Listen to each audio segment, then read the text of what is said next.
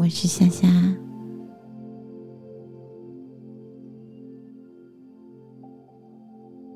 我想为你说一个睡前的故事，忠心尽己的故事。想汉不想曹，忠臣不是恶。在一次战乱中，关圣帝君不幸和刘备先生和张飞分散了。当时，关圣帝君失去了兄弟的下落，又被曹操军队团团包围，处境非常危险。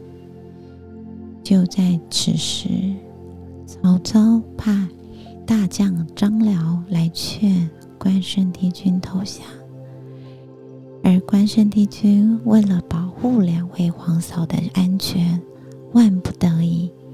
只能选择占据朝营，但关圣帝君明明白白、直截了当的对张辽说：“请你转告朝丞相，我有三件事情与他约定。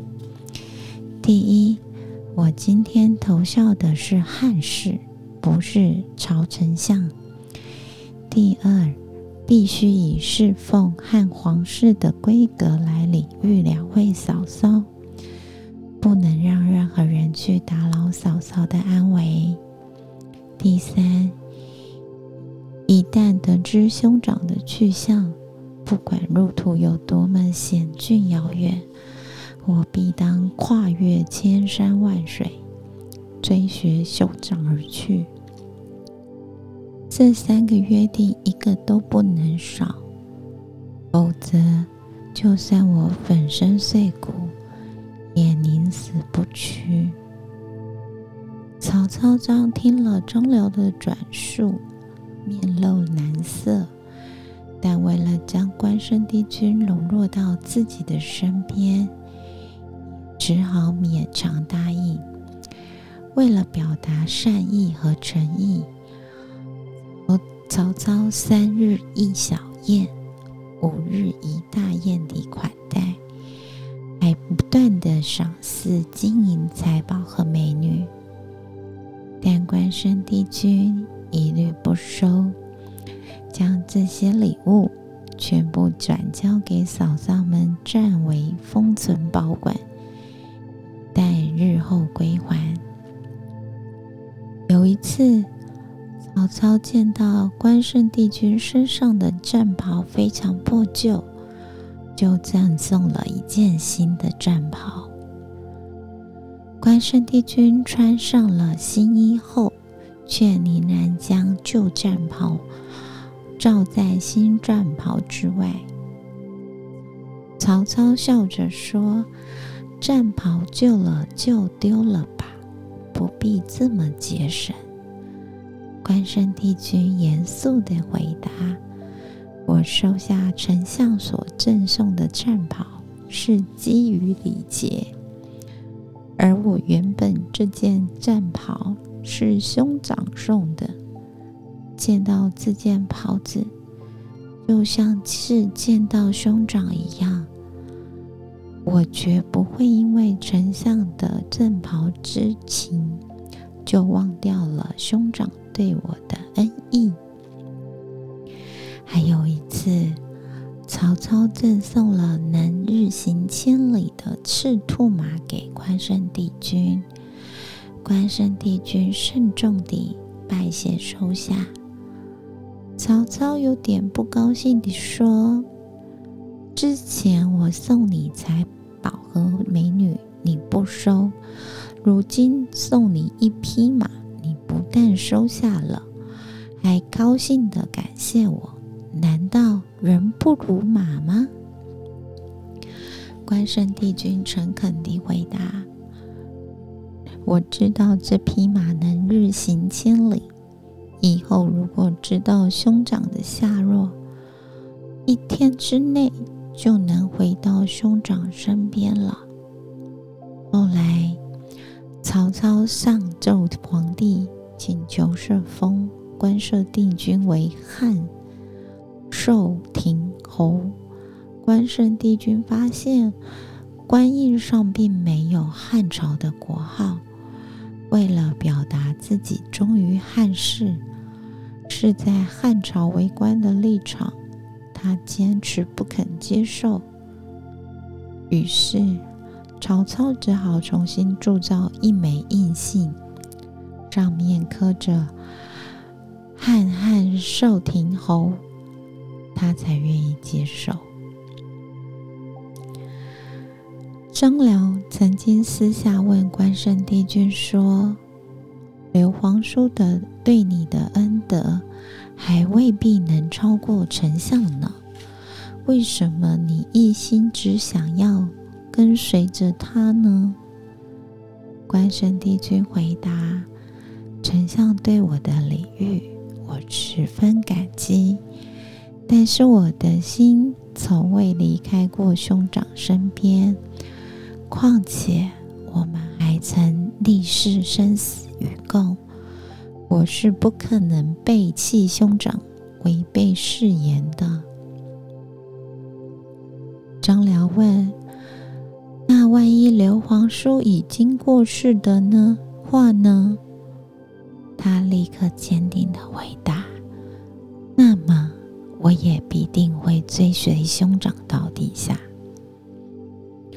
曹操听到后，虽然心中很不甘愿，但也忍不住赞叹。关圣帝君说：“真是位天下无双的忠义之士，这样的人世间少有啊。”后来，关圣帝君知道了刘先生的下落，立刻向曹操告辞。但曹操故意避不见面。不过，曹操这样做。完全无法抵挡关圣帝君回到刘先生身边的决心。他写了一封信给曹操，信上说：“我年少时便已决定要追随兄长，报效国家。我们曾经立下誓言，要同生共死，朗朗晴天，地下厚土。”都能见证我的承诺，而我之前所提的三个条件，丞相也已经答应我了。希望你能一诺千金。丞相对我的赏识，厚待我的诚意，我始终感激在心。但是兄长对我的恩情重义，我更不能忘。所以特地写下这封信，向丞相告别，也盼望您能明白我的心意。接着，他就封金挂印，曹操赠予的财宝和印信全部清点封存完毕，留下信件后，便坦坦荡荡地护送两位嫂嫂。经历重重险阻，终于回到刘先生身边。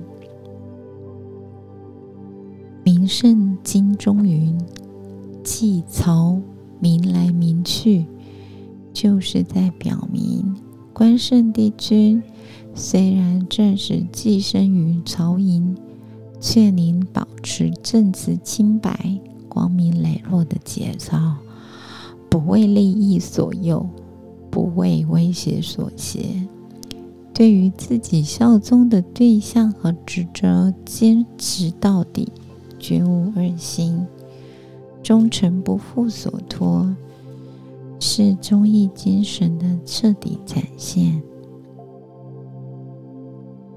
放在我们生活里的思考，这个故事。可以放在我们生活里的思考，例如，爱因斯坦曾经说过：“凡事需尽力而为，半途而废者，永无成就。”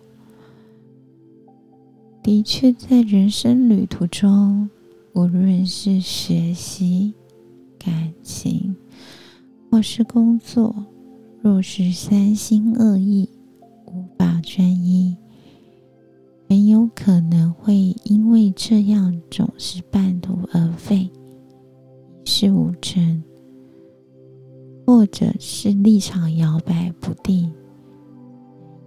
难以获得他人的信托、信任与托付，所以，我们一旦确定定了正确的方向，就要勇往直前，不畏困境。在遭遇难题时，更要坚定自己的信念，以智慧去运用有限资源。努力化危机为转机。希望今天的故事可以帮助你好好入睡。